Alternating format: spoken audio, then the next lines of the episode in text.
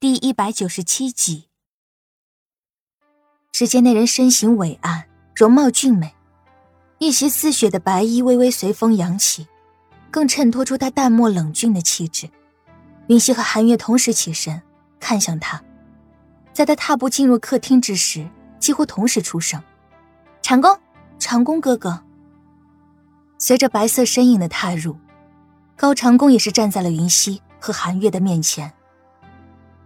他的脚步微微有些急促，面色也略有深沉，深邃的目光在看了一眼云溪之后，便落在了韩月的身上。他刚刚下朝回府，刚刚靠近府邸，就见楚风面色焦急，匆匆忙忙的向他跑来。楚风做事向来沉稳，除非事情出了他的掌控，又事关他关心的人，他才会有如此神情。王爷。寒月公主今日来访，和云溪小姐碰面了。在听到楚风的这句话之后，他的目光瞥向前方，果然在他的府邸面前看到一辆金紫色的马车，那是寒月的专用车辆。他目光一沉，他和云溪自祁连山回来，虽然并未刻意遮掩，但是也没有告知他人，寒月身处皇宫，这些事情若非刻意相传。自然不会落入他的耳中。如今云溪的身份已经不同，韩月和云溪相见，若是让韩月知道他和云溪的事情，按照韩月的性子，只怕是不会善罢甘休。也难怪楚风会如此着急的过来禀报。他们现在在哪里？在王爷院子内的客厅。在听了王楚风的话，知道云溪和韩月的位置之后，他便将飞片交于楚风。自己快速的朝着客厅走去。原以为二人的相处多少会有点火药味，但是当他走进来之后，云溪和韩月同时起身喊他，神情自若，言语温和，似乎没有发生言语上的针锋相对。高长恭微微有些蹙眉，云溪和韩月的性格他很了解，二人如此平和，他总觉得有些怪异，莫非？韩月还不知云溪已经是他妻子之事。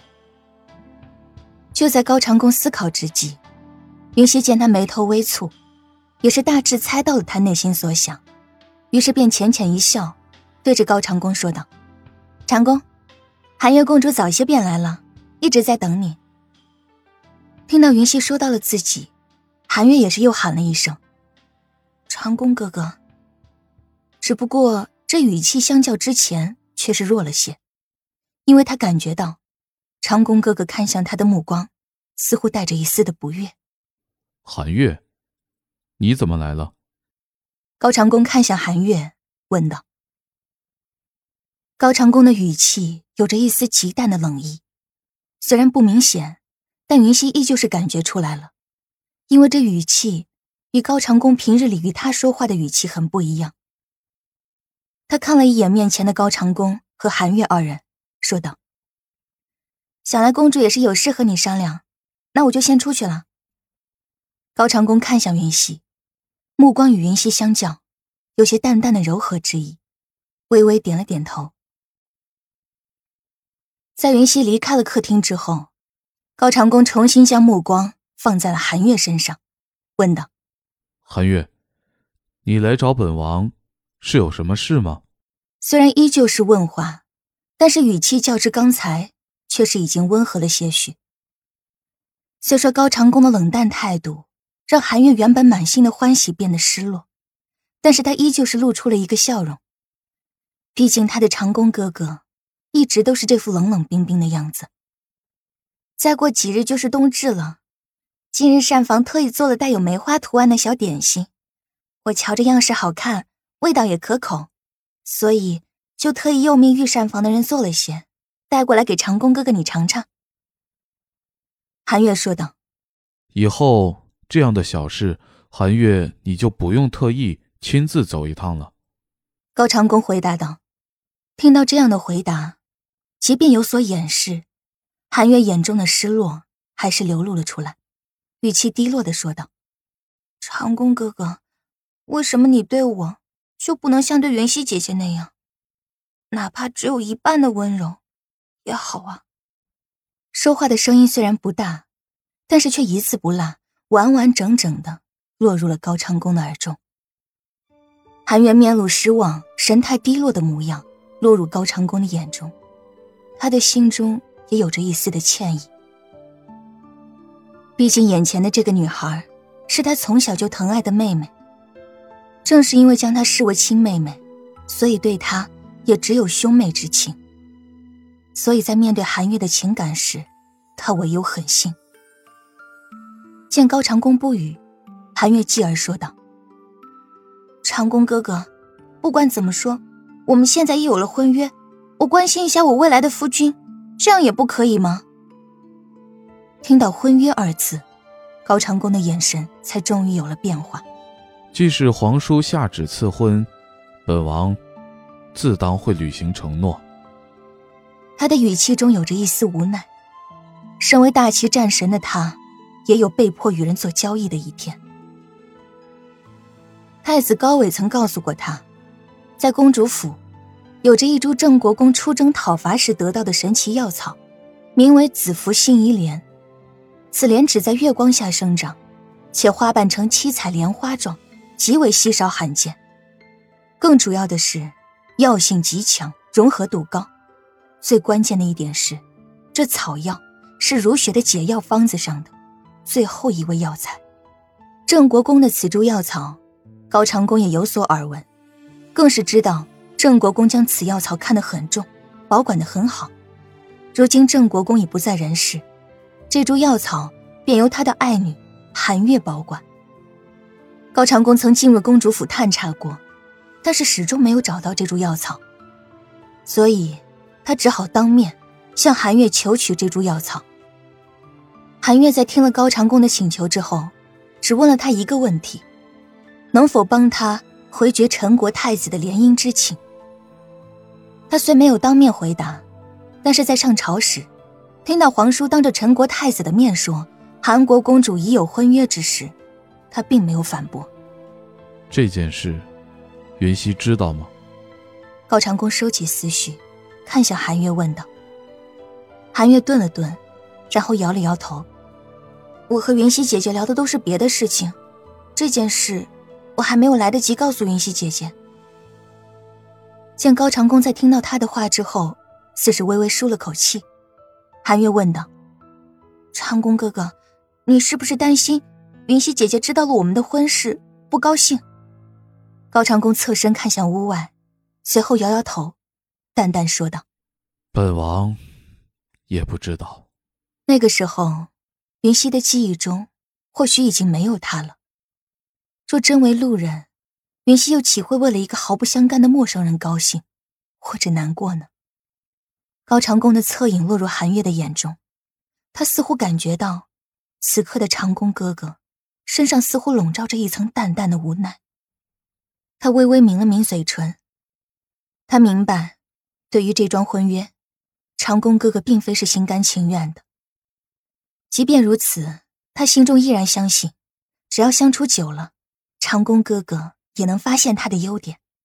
婚事，本王会告诉云溪的。安静了片刻之后，高长恭开口说道：“我知道了。”韩月乖巧的应声道：“长恭哥哥，我把点心放在膳厅了，要不我让莲儿把点心拿到这里吧。”韩月提议道：“对此，高长恭只是浅浅说道：‘时间不早了，快回去吧。’”云溪此刻正在院外的花丛旁陪大黄玩耍。近半年来没有见到大黄，云溪甚是想念。好在这个小家伙还记得他这个主人，依旧会像小时候那样围在云溪的脚边转圈撒娇。听到一阵脚步声，云溪抬起头。只见韩月公主一行人正从高长宫的院子内走出。韩月见云溪就在一旁不远处，便走过来说道：“云溪姐姐，我先回去了。”看韩月公主略显失落的神情，想来她与高长恭的对话或许并不是很愉快。即使如此，云溪也不好多说什么，只是在韩月说了先回宫之后，她朝着韩月行了一个礼，说道。公主慢走。云溪目送着寒月公主离开，直到寒月公主跨出了大门，她的身影彻底的消失在云溪的视野之中后，高长恭才出了院子。你是不是欺负公主了？云溪看向身旁的高长恭，问道：“她可是太后心爱的侄女，大齐最受宠、最尊贵的公主，本王怎么敢欺负她？”高长恭说道。你还是当今圣上的侄子，大齐最年轻、最厉害的郡王呢，怎么就不敢欺负人家公主了？云溪照着高长恭的话，也是回了这么一句。高长恭侧头，看着站在自己身旁的云溪，伸手搂上他的肩膀，笑着说道：“本王的云溪，说话真是越来越厉害了。”听到高长恭的话，云溪忍不住抿嘴一笑。自从他们成亲之后，她的这个老公真是越来越会说话了。虽然云溪心中高兴，但是想起刚才寒月公主眼中的落寞，她不免多少还是有些同情。如果换作是她，喜欢一个人，付出了得不到回报，恐怕那落寞之情比起寒月公主来，有增无减吧。长公，公主毕竟是好心来看你。特意给你送美食，你的态度总该要好些。云溪轻轻叹了口气，语重心长的说道：“面对云溪这似乎教育般的口吻，高长恭微微扬了扬英气的剑眉。韩月是本王的妹妹，本王怎么会对她不好？”云溪撇了撇嘴，如果他没有看错的话，在他和韩月聊天的时候。高长恭匆匆走进客厅，对韩月公主说的那句话，可是明显的问话，而且神情和语气皆是有些严肃啊。不过云溪心中虽是这么想，但是却没有说出口。毕竟韩月公主喜欢高长恭，而高长恭现在已经是名草有主。他教育归教育，但若高长恭在面对寒月公主不加掩饰的情谊之时，还和颜悦色。只怕现在落寞的就是他了。想到这里，云溪点了点头，对于高长恭的话，似是很赞同。长恭对于自家妹妹，自然一直都是很好的。云溪说道。对于云溪这口吻的突然转变，高长恭先是愣了一下，但只是片刻，随后他的脸上便露出了笑容。那微微扬起的嘴角，笑容很浅。但此刻的笑容却是他发自内心的。王爷、小姐，午膳已经准备好了。这时，小环走来，对着高长恭和云溪说道。